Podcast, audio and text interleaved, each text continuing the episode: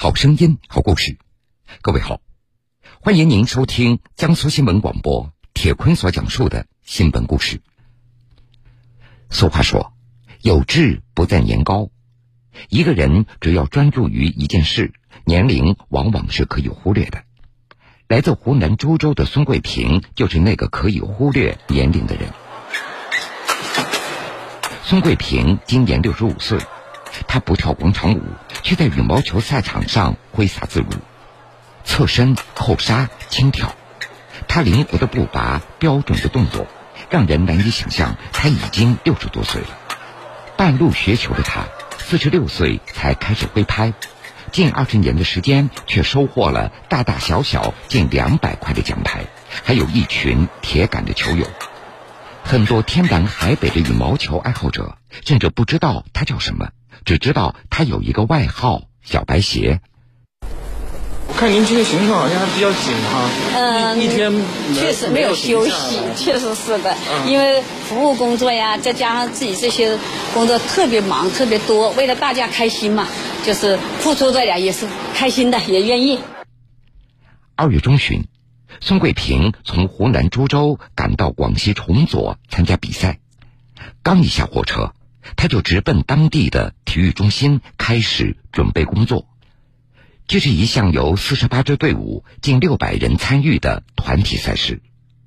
宋桂平既是六十岁以上组别的参赛队员，也是两支队伍的领队。球友们对这位种子选手也都非常熟悉了。谢谢谢谢。嗯，有一次我看这个地方的球友啊，很多都不知道他叫真名叫什么名，当然知道小白鞋就是他。这是孙姐的标志，这是我们羽毛球的这个代表人。他打球不穿运动鞋的，要穿一双专用的小白鞋。我觉得我感觉穿这鞋很舒服啊，很轻松，能跳着起来呀，跑得动啊。三十三码帆布小布鞋。配上标志性的盘头，无论走到哪个球场，孙桂平的辨识度都非常高。不过，真正让球友们印象深刻的，还是他在赛场上所迸发出的能量。年轻时，孙桂平就是一名运动健将，在单位女子篮球队当中担任主力前锋。后来，随着年龄的增大，他离开了对抗性高的篮球场。拿起了羽毛球拍，像从篮球改到羽毛球，还是有一定的基础，因为篮球也要体能，啊，羽毛球也要体能，这也是共性的。嗯，另外就是跑动运动中呢，就是平常跑动快嘛，所以就反应也快一些。虽然有一定的运动基础，不过四十六岁才开始拿起球拍，起步有点晚。没有接受过专业训练的孙桂平。很多羽毛球技术动作不得要领，所以刚开始打得十分吃力。这么手法好，打点呐、力量啊、动作啊都比我们好。我们纯粹就是那个野路子出身嘛，就是打游击队一样的。反正那每个球只要拼命打过去就是了。从野路子到业余选手，改变来自孙桂平的有意的观察和细致的模仿。打了几年球，五十多岁以后，慢慢总是想进步嘛，看人家的球打得好嘛，别人这个球怎么打得那么好，怎么打出来的？我就坐在那里看着带学生，我就看怎么教学生，就在默默的瞟学吧，像我们就说偷偷的学，这意思是，特别是高远球啊，你像我们以前打高远球发蛮力啊，就打使劲打，有没有那些动作？然后后来就学，哎呀，教练是告把球拍举正点，拉拉把拉开的动作拉好点，把它提气拉高，把点。高一点，完了把这腰和腿的动作和手那个点的动作，那时候就每天有时候有意识的就叫球友陪我天练三百个高圆球。我们经常是右手打嘛，左手它也有没有这么丰满肌肉，嗯，没有那么那啥。你看这个肌肉，是不是？这样刻苦的训练，孙桂平坚持了七年。机会来了，二零一一年。他报名参加了人生当中第一次羽毛球比赛，凭借多年的苦练，他竟然一路杀出重围，夺得中老年组的冠军。也就是从那时起，孙桂平开始频繁参加国内各类业余赛事，累计获得金牌一百枚。有很多男的打完以后晚上我一晚都没睡着，我怎么就打不赢你呢？我比你年轻，我比你有劲儿，我怎么就打不赢你呢？能睡好，哎，完了其他就有球打，对啊，有球打能出去跟球友交流，去打球比赛，这就是我觉得很幸福的。单打那是孙桂平的强项，但是这次在广西崇左进行的比赛是团体比赛。个人能力突出的孙桂平能否和队友默契的配合，队伍的排兵布阵是否得当，这才是取胜的关键。第一次做领队的孙桂平要观察对手，制定策略，布置战术，忙的是不可开交。因为双打经验不足，在小组比赛中，孙桂平也就主动当起了替补队员，忙前忙后的给队友们准备补给。做板凳队员是不是感觉参与度不够？嗯，那也不嘞，也得也不是参与不够，因为团队精神可以放弃自己，人打得不好我可以放弃，让他们打得好的上，对吧？这是大家都齐心合力嘛，对个团队嘛。对，打这个吧，领队第二阶段，场地八号。除了做好后勤保障，孙桂平还得仔细观察每一个对手的球路，这不。正在场上进行比赛的广州队，就是他们夺冠路上的主要对手。那也可以了，那边那阵儿，对的。哦，哦哦，接吊球就没了，看到没有？哦，哎，这个人手法很好，啊，哎，这个人手法很好。半决赛上，孙桂平披挂上阵，他穿着小白鞋满场的飞奔，利用速度的优势后攻前锋来调动对手。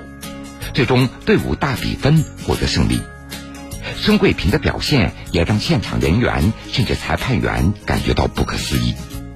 是猛啊！打球 我都打不过，真的。的 精神状态还有那个容颜，这个我是他不说我都不懂，他是六十五了。对。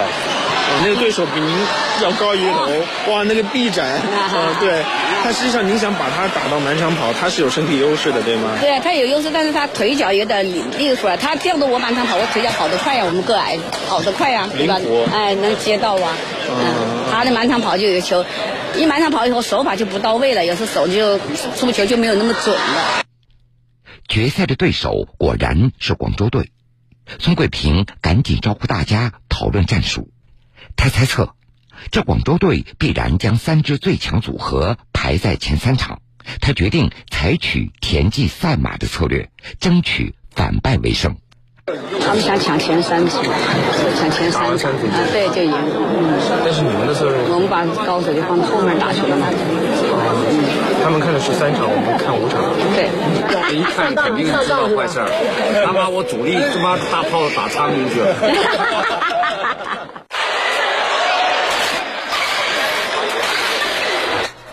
决赛开始了，对方接连拿下了前两场的比赛，关键的第三场，队伍当中年龄最大的陈小平成了被针对的重点。呀，又来了，又来了！有，往前去呀，这是他的正手球。连败三局，一些球员还没有上场就输掉了比赛，孙桂平的排兵策略也就成了大家赛后所讨论的焦点。排兵布阵还是抓住了，问题还是我们替补的人还是两个搭配方。这样的排前三局太冒险了，压力太大了，跟我们一样。第一场、第二场没拿下来，该赢的球直接就输掉了，因为气场没有。总的来说，还是我们没缺个腿儿。总的来说，总从整体来说，不说打的怎么样，还是缺腿儿。讲老实话。要是不缺腿的话，那我们还是好好打。下车再来，急什么？机会多多，是吧？这也没关系，胜负是兵家常识。这次比赛，从单打选手转型为双打选手和领队，孙桂平担负的责任大了很多。对他来说，从失利和批评中积累经验，是一路走来自己不断成长的重要原因。只要有人说。他打的不好，他只会单打，怎么怎么地，说混双和双打并不好，他乱跑乱抢位的，怎么有人这么讲过我？我也知道，确实是因为他作为运动员是吧？他有单打型的，有双打型的，有混双型的。不可能嗯都全面。但我不是接受批评，我还要改变。对，别人说我打打的不好，我要去学，我改正我自己不足的地方，哎，就不能让别人小看我。胜负那是球场上的常事。通过复盘，孙桂平他们发现，这场比赛就输在缺一个腿儿。什么意思？那就是团队当中缺一个双打能力强的球员。与其去寻找那个双打高手，不如自己成为那个人。孙桂平对羽毛球的执着，甚至带点执拗的劲头，让他更加拼尽全力。这不，广西的比赛刚刚结束，孙桂平又提着大箱子坐上火车，开启了他新的比赛行程。